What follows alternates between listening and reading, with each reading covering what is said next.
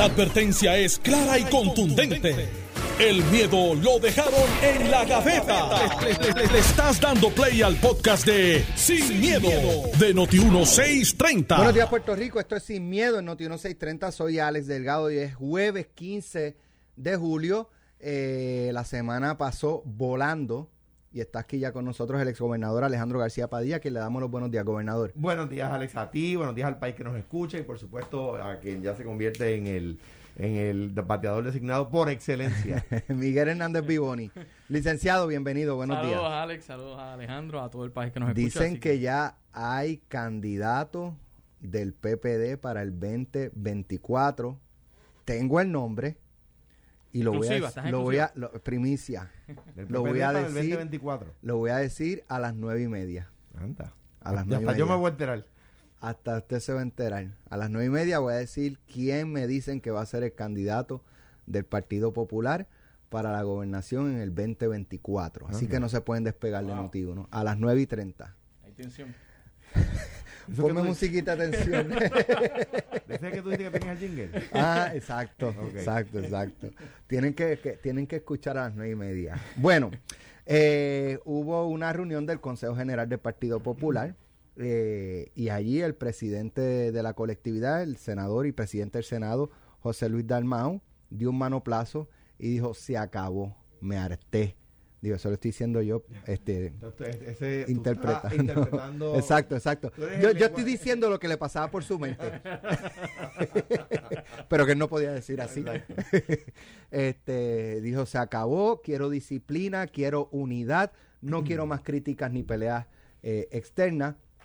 Y aquí el único que ha estado peleando es públicamente y criticando al, partido, criticando su gestión como presidente del, Senado directa o indirectamente, al Senado Popular, eh, a distintos líderes del Partido Popular, por lo menos el único que yo he visto es Rafael Tatito Hernández. Si hay algún otro, pues me, refrescan la, la memoria. Eh, y destacaban los muchachos en el programa de Apalo Limpio que, que era necesario que él hiciera eso, pero más importante era que lo hiciera con Tatito ahí sentado. Entonces él eh, da ese, esa, ese ultimato y esa advertencia cuando Tatito está eh, con los hijos de... Está por Utah. Eso, eso, eso, me, eso escuché a los muchachos decir que hay, hay, una hay una convención que se llama Los Hijos de... La convención. Del estado de Utah. Los hijos de... del estado de Utah, exacto. Exacto. Eh, y nada, quiero, quiero comenzar con, con ese tema. Ramón decía algo importante. O sea, si, si ya sacaste la correa y la enseñaste y dijiste, huélanla, tú ahora tienes que tomar acción si vuelve a repetirse lo que ha hecho Tatito Hernández, porque si vuelves a entonces a guardar silencio por la unidad y eso, va a quedar muy mal el presidente eh, del, Senado. Eh, y de otra parte, si decide aplicar eh, lo que tenga que aplicar para mantener esa disciplina, Tatito es un, un toro, ¿sabes? Eh, que embiste y, va para adelante. Por lo menos así, eso es lo que ha proyectado como presidente de la Cámara. Por lo tanto, va a ser una lucha bastante fuerte.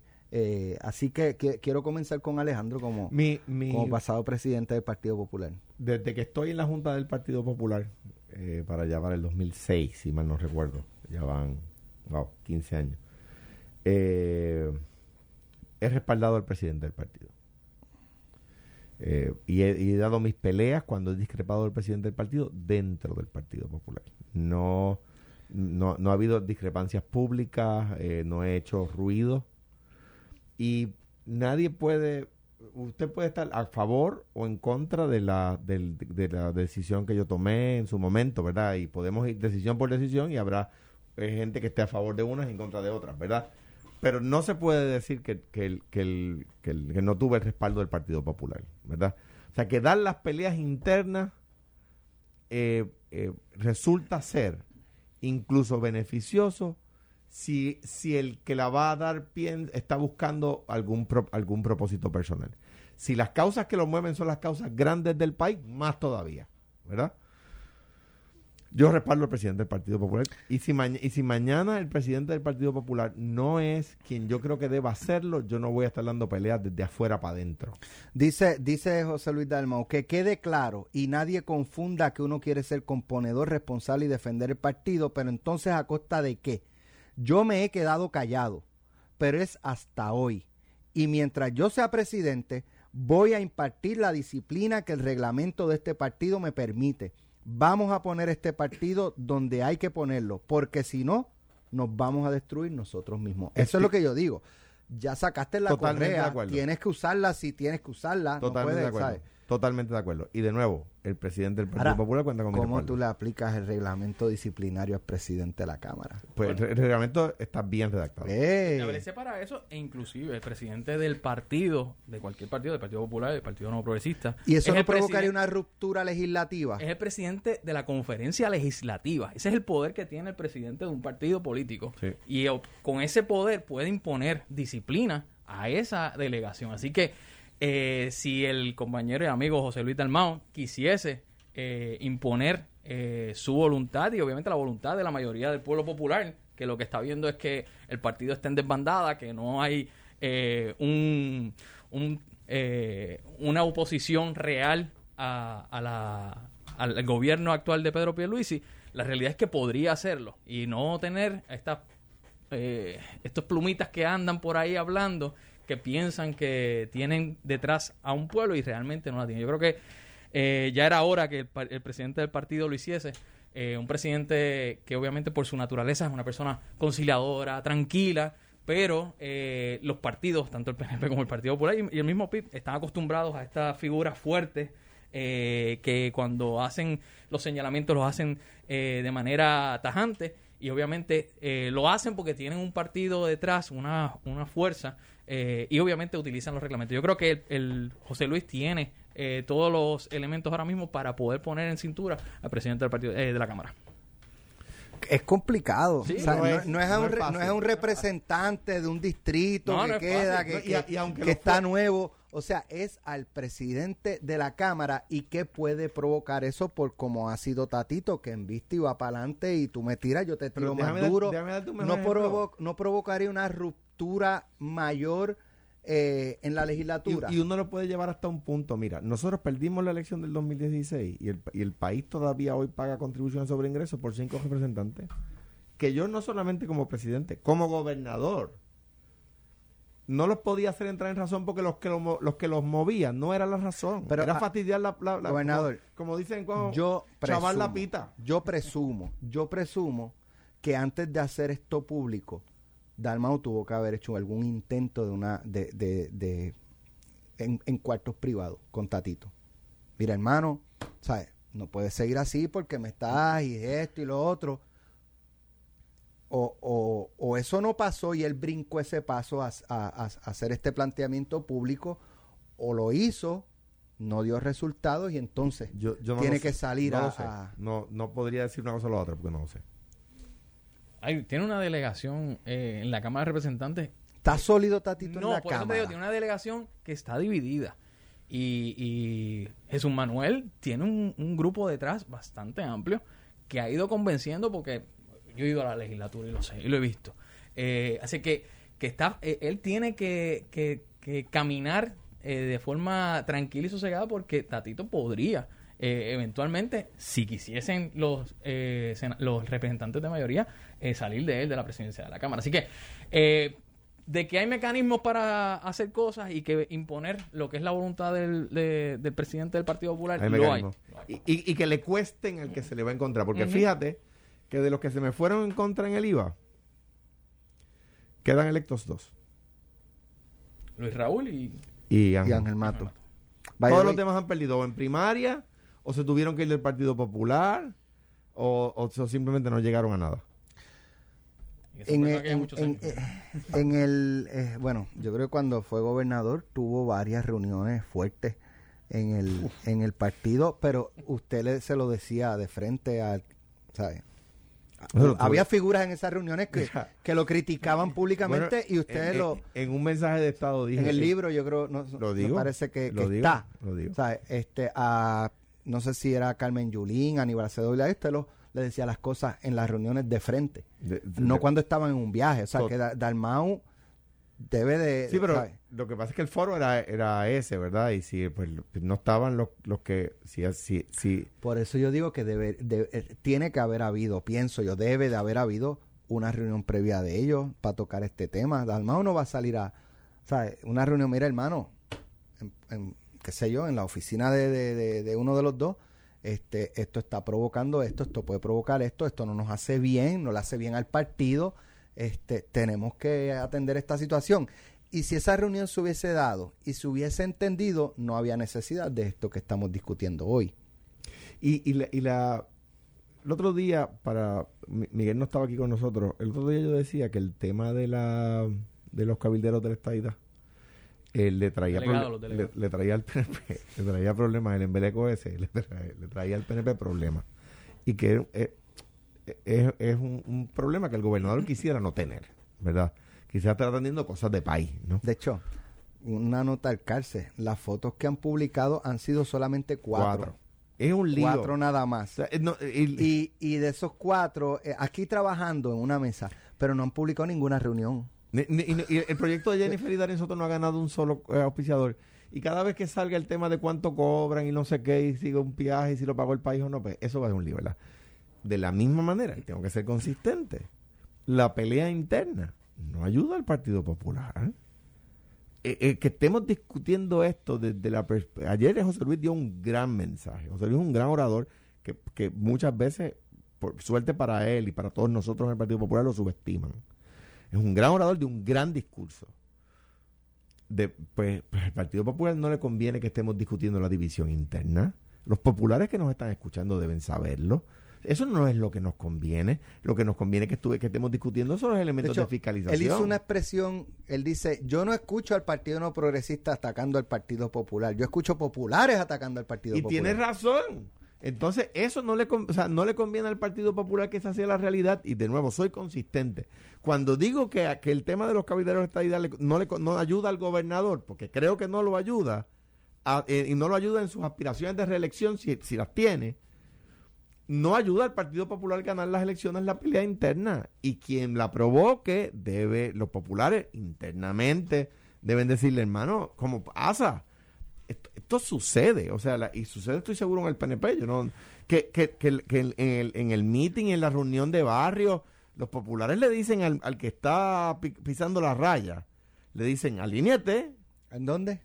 en las reuniones de barrio, en los mítines y eso, ¿De quién? del Partido Popular. Ah, ok. En el PNP supo- supongo yo que pasa igual. De- definitivamente. Y, y le En paso- el PIB No hay reuniones. te sacan una varilla de café y te... te-. Acuérdese, acuérdate que la, la- mira, te, el- te encancelan el el cuarto ahí en la rumba, el consejo, el consejo general del PIB es una reunión que tiene Rubén consigo mismo. Y, y luego le, le- le, eh, devela el resultado. que ¿verdad? No, critica bendito. el PIB va encarcelado por un mes en un cuartito que tienen ahí en, el partido de la Roosevelt. Mira. Dabasca Mira, tuvo, tuvo el mismo problema que tiene Oye, mira este- esto. este. ¿Tú te acuerdas? ¿Tú te acuerdas en el caso de Victoria Ciudadana? Cuando eh, trascendió lo de eh, la, ¿verdad? La, la demanda por xenofobia en el caso de la familia de la mamá de Alexandra Lúgaro Sí. y que supuestamente Alexandra Lúgaro también propició esa, ese discrimen por, por Eso- la eso señora dice la dominicana. Eso dice la sentencia del tribunal. Eh, hubo un candidato de Victoria Ciudadana que salió públicamente a cuestionar eh, a Alexandra Lugaro y terminó, ¿sabes? Sí. Borrando el post, no volvió a hablar del tema. O sea, en esto, en estas organizaciones, eh, Hicieron que pareciera un accidente. bendita.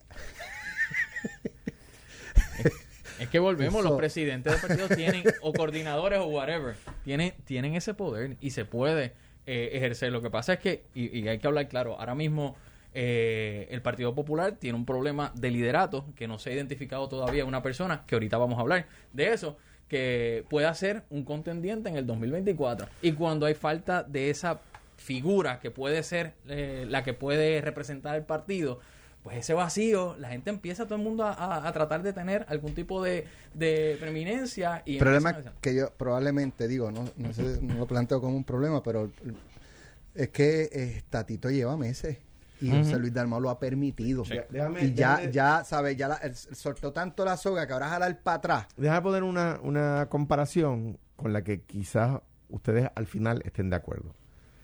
La actitud, la manera de proceder, la manera de ser, digamos, eh, no confrontacional de José Luis, la manera amable de tratar a, a las personas, se parece a la del gobernador.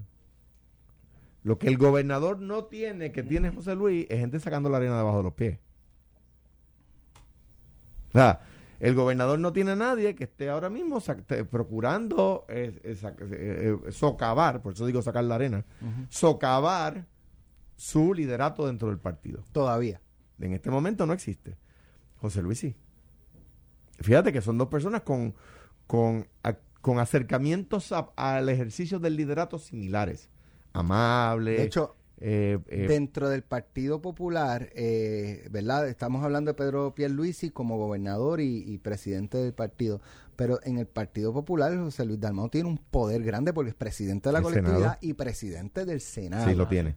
Este, Tatito es presidente de la Cámara y para de contar. Pero O sea, Dalmau digo, no, tiene- no, no estoy menospreciando Lo- lo su que sí es posición, que- sino Lo que sí es que eh, Tatito tiene los votos necesarios para aprobar medidas Claro. entre los populares nada más y José Luis no. José Claro. Luis necesita, eh, eh, tiene 12 votos y necesita 14. claro. Necesita dos, yo, de los que están... De- cualquier otro, exactamente. Tenemos que ir a la pausa, pero Ay, Dios Eh, mío, ¿con quiero- qué vendrás tú? No, no, no, no, no, no es nada. Quiero enviarle un, a- un abrazo solidario al representante precisamente Ángel Matos de Carolina, que su, su, ma- eh, su mamá falleció. Eh, Ah, publicó un, Triste.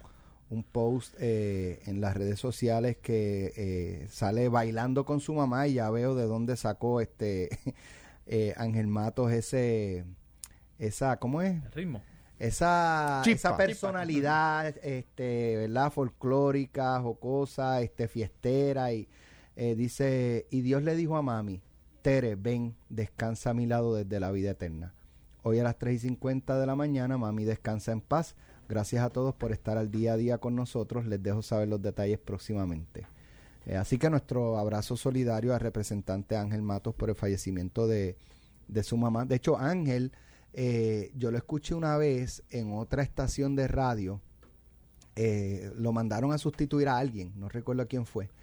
Y, y me encantó, ¿verdad? Este, la, la forma de él analizar y comentar la noticia, que es lo que estamos acostumbrados a escucharlo hoy. Y lo llamé y le di un espacio los sábados. Era los sábados 10, 11 de la mañana, en una hora, él solo. No. Eh, y entonces por ahí después pasó a la semana. Estuvo también con Falú. Yo no me acuerdo si, si él, antes de ese programa los sábados estuvo, tuvo un ratito con Falú viniendo al programa. Eh, pero fue, ¿sabes? Aquí donde le dimos esa oportunidad de tener su propio programa y por ahí. Y sigue siguió- viniendo. Y sigue viniendo. Este Alejandro cuando no viene, pues él, y él puede sustituirlo, lo, lo sustituye. Eh, y es, es entretenido escucharlo, ¿verdad? Este, como, como comentarista radial. Así que nuestro abrazo y siempre, ah, y el- eh, por lo que traigo esa historia de la radio es porque cuando eh, empezaba su programa y primero aquí están el hijo de Doña Tere y Sí. siempre era el hijo de Doña Tere, el hijo de Doña Tere, siempre resaltando, ¿verdad? Este, la, su, a su mamá, eh, que pues lamentablemente falleció hoy a las 3 y 50 de Un la mañana. abrazo así bien que fuerte, Ángel. Nuestras oraciones por el eterno descanso de Doña Tere, nuestro abrazo solidario a Ángel y a toda su familia, eh, y que Dios tenga en la gloria a Doña Tere. Vamos a una pausa. Mira, wait, wait, wait. Tengo el nombre del ¿Con candidato qué vendrás tú? del Partido Popular para la gobernación ¿Con qué en vendrás tú? 2024. Se acabaron los problemas. Se acabaron las divisiones. 2024. ¿Con qué vendrás tú? Ya tenemos el nombre y usted lo va a Pero escuchar. Carmelo a las está, 9 Carmelo está en 30. Utah, deja esas cosas. Venimos en breve. Estás escuchando el podcast de Sin, miedo, de Noti1630.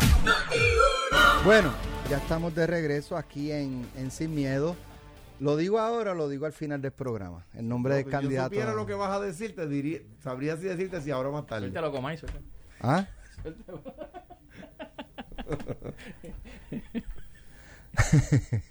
Hay una nota por ahí que, eh, bueno, la vamos a discutir ya. Pásame, pásame acá el, el- donde está la nota tuya ahí. Ah, Pero me dicen, me dicen, ustedes saben que ahora hay un proceso de reorganización del Partido Popular eh, Democrático.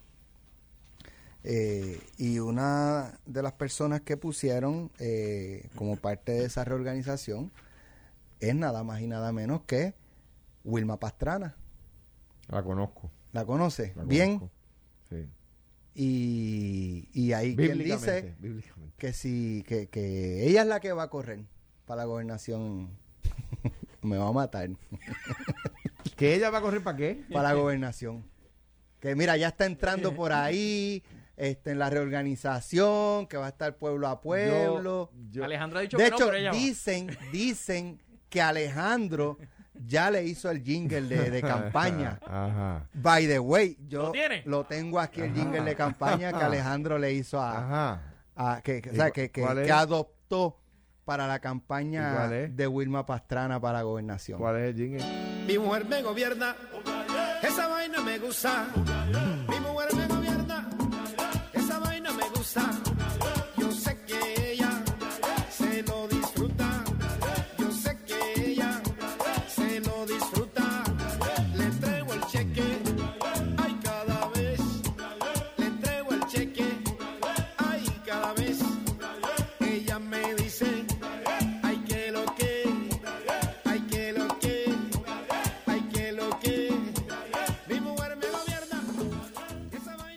Vacilón, es vacilón. Soy yo este, aquí pegándole el vellón a Alejandro. Pero Wilma, su, su, ¿verdad? Y los problemas de Puerto Rico principal ahora son de, de números. Y ella Y- es contable, Y la... um, pro- profesional. el- el- el- el presidente del Partido Popular, José Luis Dalmaro, ha nombrado delegada presidencial en Guaynabo para la reorganización. Obviamente yo no contesto por Wilma y ella, ella tiene su, su, ¿verdad? Ella toma sus decisiones, por supuesto, pero lo que ella me ha manifestado es que no, que absolutamente no, que ella va a contribuir a la reorganización. Anoche estaba viendo los números eh, de, de, de, de Guaynabo, notando, por ejemplo, en el, en el colegio donde yo voté no había funcionario del Partido Popular y perdimos por mucho. El colegio de al lado tenía, en la misma unidad, tenía funcionarios del Partido Popular y, y perdimos por poco. Hubo colegios donde teníamos funcionarios que ganamos y, y, y, pues es- eso hay que, son temas que la reorganización tiene que atender. Ahora, hay eh, todavía hay sectores, eh, personas que insisten en que Alejandro García Padilla va a correr en el 2024. Mira, mira, tan es así que una compañera del barrio, Barrio 12. Ajá, me dice, by the way, dime un chismecito, el compañero tuyo, Arex, Ajá. Arex. de, de Alejandro, eh, escuché que va otra vez para gobernador. Pues la respuesta es que no. Tatiana. La respu- un abrazo a Tatiana. Eh, la respuesta es que no. Grábalo, grábalo. Eh, Las noticias cambian No. en cualquier momento. No. Nosotros Yo creo que- somos expertos sacando ese tipo de, de nadie como recuerdo a Noti- la gente. Nadie como Noti1 cuando las noticias cambian. Pero, pero la verdad es que parte de la... Yo tengo muy claro que parte de la responsabilidad de los líderes es reconocer cuando los puestos públicos los tiene que ocupar otra Y persona. hay quien dice, cuando lo niegan, es que van. O sea, Ahí que es dije, que van. Cuando si lo dijera niegan. que sí, sería que no. Exacto. Yo, creo- yo creo que Alejandro, Alejandro ya, ya trascendió eh, esa, ese, esa necesidad, lo que le picaba la vena de, de estar eh, en una posición electiva. Y, y, y lo que sí es, es que debe convertirse, como sé que lo está haciendo, De hecho, en, fin- en- en una, en una persona que esté asesorando al partido y lo lleve. En todo lo que el partido y el país necesite. Pero, pero le, corresponde a uno reconocer. El fin de semana, el sábado estábamos en la casa del doctor Rodríguez Lugo. Un abrazo a él y a su esposa Viviana. Y, y, de- y estábamos el doctor, la esposa, este Viviana, estaba mi esposa, este estaba Juan Pablo, Mi hijo. el hijo este de, de Alejandro, el del medio y de los varones el mayor. Y Jorge le dice, y, y- y si tu papá, ¿qué, qué tú crees? ¿Tu, tu papá de nuevo para el 2024?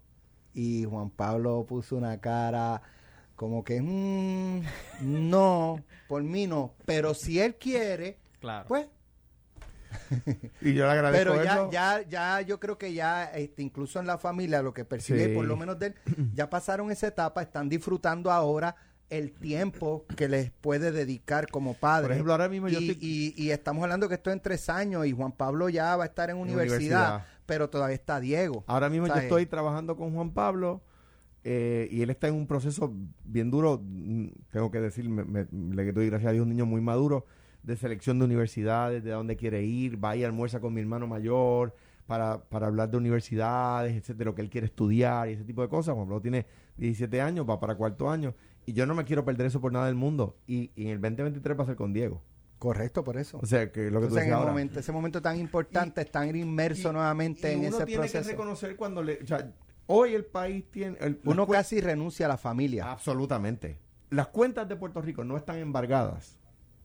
La, el, el país no está pagando deuda y está reduciendo su deuda a través de un proceso de reestructuración gracias a que se tomaron la- la- las medidas que tenían costo político para que eso sucediera.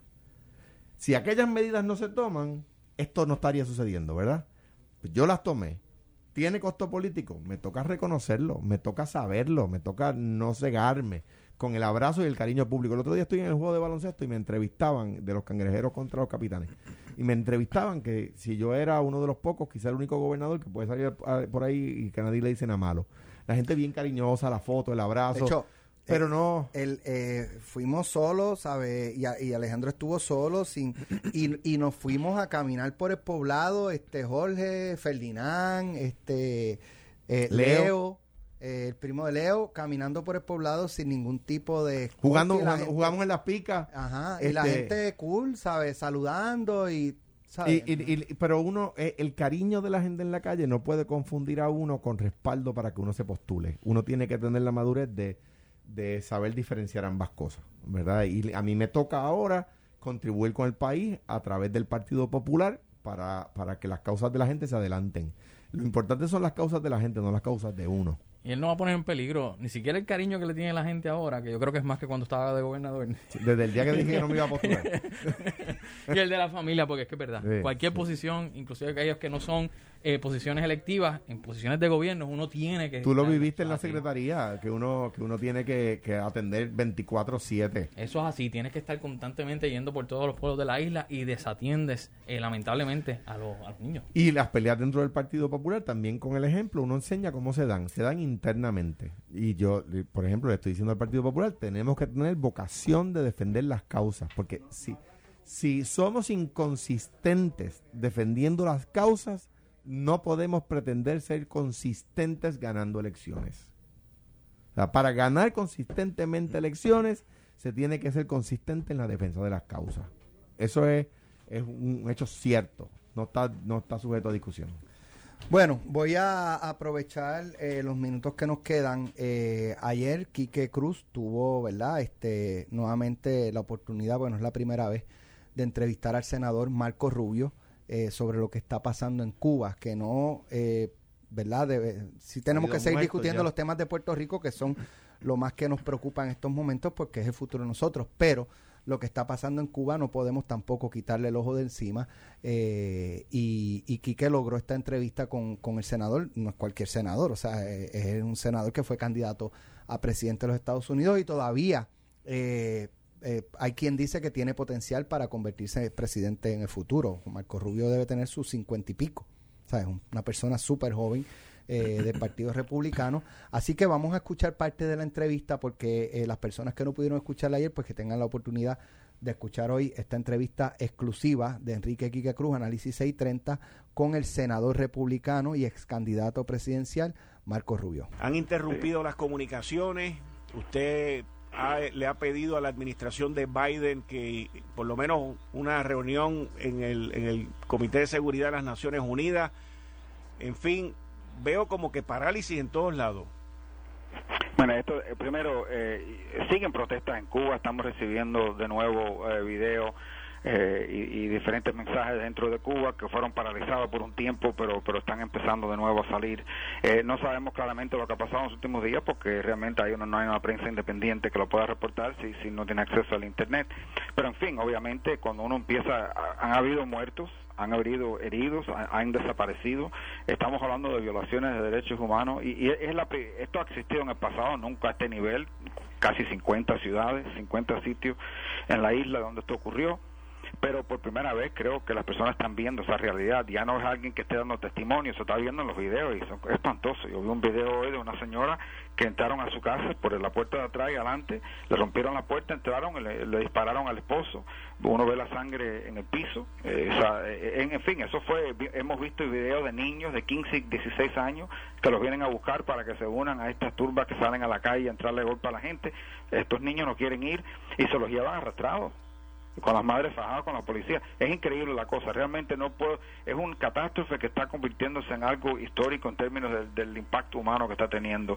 Yo le he pedido al presidente Biden cuatro cosas concretas, se lo acabo de pedir ahora mismo. Eh, son dos cosas. Primero, primero uno es que le provea un Internet que no puedan interferir. Y, sabemos, en el caso, por ejemplo, de Puerto Rico, en el 2017 utilizaron un sistema de globo que funciona muy bien o puede funcionar muy bien en, emergencia para proveer Internet. Nosotros tenemos territorios donde se puede hacer eso y eso existe. Le estoy pidiendo al presidente que se cree eso, que, que lo apruebe los fondos y que autorice el uso de, de las propiedades del gobierno para poder llevar e, eso hacia la isla de Cuba. Segundo, que convoque la, la OEA, la Organización de Estados Americanos, eh, y que ahí tiene que haber una condena de lo que está pasando. Mira, si, el, si la OEA no puede condenar esto, no debemos tener una OEA, bótala, porque ¿para qué tenemos eso si no vamos a unirnos en contra de este tipo de actitud?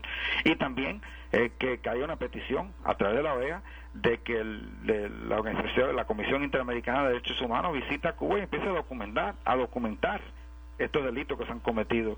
Y también que esto se llevará a, las Naciones Unidas, al Consejo de Seguridad. Rusia y China lo van a vetar, pero no importa. Esto hay que discutirlo delante de los ojos del mundo. Y la cuarta cosa es que hay que dejarle muy claro al régimen que aquí no se va a permitir que ellos utilicen la inmigración masiva eh, como una arma eh, que eso se va a considerar un acto hostil.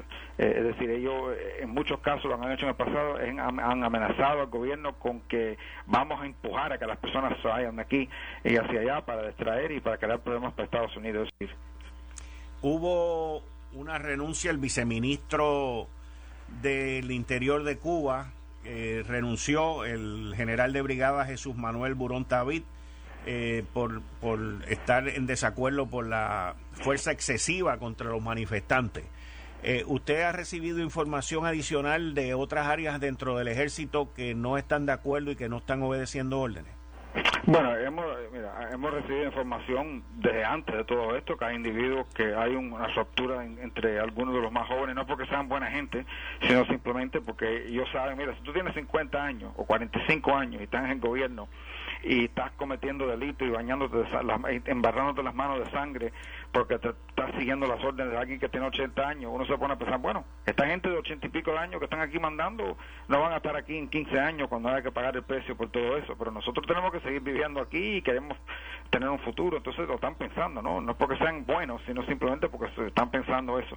Hay rupturas, ¿no? Pero, pero al final del día el precio de, de romper con el gobierno es muy alto. No solamente sufre el individuo, sufre su, sufre su familia. Así que, pero en fin, yo sí creo que estamos viendo más y más presión pero al fin del día ellos cuentan con estas brigadas especiales que tienen, eh, por, ejemplo, estas eh, avispas negras, le dicen, que sacaron a la calle eh, son estas tropas especializadas que están dedicadas a eso, a, matar y a, y, a, castigar y, que han entrenado, por ejemplo, las fuerzas que están haciendo lo mismo en, en Venezuela. ellos cuentan y, y, ese grupo son gente seleccionados para eso, eh, viven una vida totalmente distinta y estos son gente que realmente lo que hay que documentar quiénes son, nombre y apellido, para el día de mañana en una Cuba libre que tengan que enfrentar a la justicia cubana. El Departamento de Estado norteamericano ha hecho algo porque vi que esta semana se movieron a cancelar unas visas de personas allegadas a Daniel Ortega en Nicaragua, pero por otro lado, pues eh, no, no, no se ve mucho movimiento con Cuba. No, mira, yo eh, yo estoy de acuerdo y yo lo había pedido y apoyo lo que han hecho en Nicaragua. Yo creo que en el tema de Cuba estamos hablando de una administración que, que ha hablado muy claramente y lo ha dicho repetidamente que los Estados Unidos están participando de nuevo en la diplomacia, que vamos a regresar a la diplomacia, que, que existe, que vamos a ser activos en eh, organismos internacionales. Este es un momento de hacerlo. ¿Por qué tenemos una OEA? Si una OEA, que está supuesto ser la Unión de Países del Hemisferio Democrático, si la OEA no se puede reunir y condenar la violencia en contra de manifestantes pacíficos en un país, si no pueden hacer eso, ¿para qué sirve la OEA? Eso primero, hay que hacerlo. Segundo, ¿para qué tenemos un Consejo de, Derechos Humanos Interamericano? Si cuando se están violando los derechos humanos de la manera que se está haciendo, ya se ha documentado con video en Cuba, no pueden entrar ahí y documentar todo eso para que eso pueda ser parte de una investigación y los responsables sean identificados. Y tercero, las Naciones Unidas. ¿Para qué sirve las Naciones Unidas? Si no es para mantener la paz y la seguridad de pueblos cuando se ven bajo un régimen como este. Así que hasta ahora la administración no ha hecho, ha emitido varios mensajes, pero en fin, actuar hasta ahora no, no han hecho nada. Senador, cambiando el tema, los fondos Medicaid para Puerto Rico en el en el Congreso Federal, en la Cámara de Representantes se van a se van a aprobar unas medidas que le daría a Puerto Rico aproximadamente 2.800 millones a 3.000 millones anuales por los próximos cinco años. Y luego va para el Senado Federal. Sé que usted ha estado envuelto en este proceso. ¿Cómo usted ve eso en términos del dinero? ¿Lo que aprueba la Cámara se queda como está o ustedes van a hacer un pedido adicional? Bueno, yo creo que lo que, está, lo, que están haciendo en la Cámara es basado, yo, si bien me acuerdo, en lo que pidió específicamente el gobernador eh, de Puerto Rico cuando, cuando vino y visitó acá hace un par de semanas, que yo me reuní con él. Mira, aquí todos los años, llegando al fin de año, septiembre, octubre, tenemos que movernos para evitar lo que le dicen el cliff, ¿no? que es que se agoten los fondos del sistema. Entonces, esto simplemente lo que dice es no vamos a seguir haciéndolo todos los años, vamos a hacerlo de una manera permanente. Y lo que yo le explico a mis colegas es lo siguiente. El puertorriqueño es un ciudadano norteamericano, que califica para este programa. Si no, si el programa no va a funcionar bien en Puerto Rico, se puede mover a la Florida y inmediatamente califican en Florida o en cualquier otro estado del país. en fin, nos conviene, es lógico, proveer esos servicios donde están viviendo ahora que, que, forzar a que las personas tengan que mudarse para recibir tratamiento médico. No tiene lógica ninguna. Así que yo espero que cuando uno se lo explica a los colegas lo entienden, ¿no? Pero pero hay que explicárselo, ¿no? Y hay que y hay, que explicarlo bien que no tiene sentido hacer esto todos los años. Debemos hacerlo de una manera más estable para que se pueda planificar y para que se traten como ciudadanos norteamericanos, que es lo que son porque cuando un puertorriqueño se inscribe eh, en el ejército de Estados Unidos lo mandan a la guerra igual que cualquiera.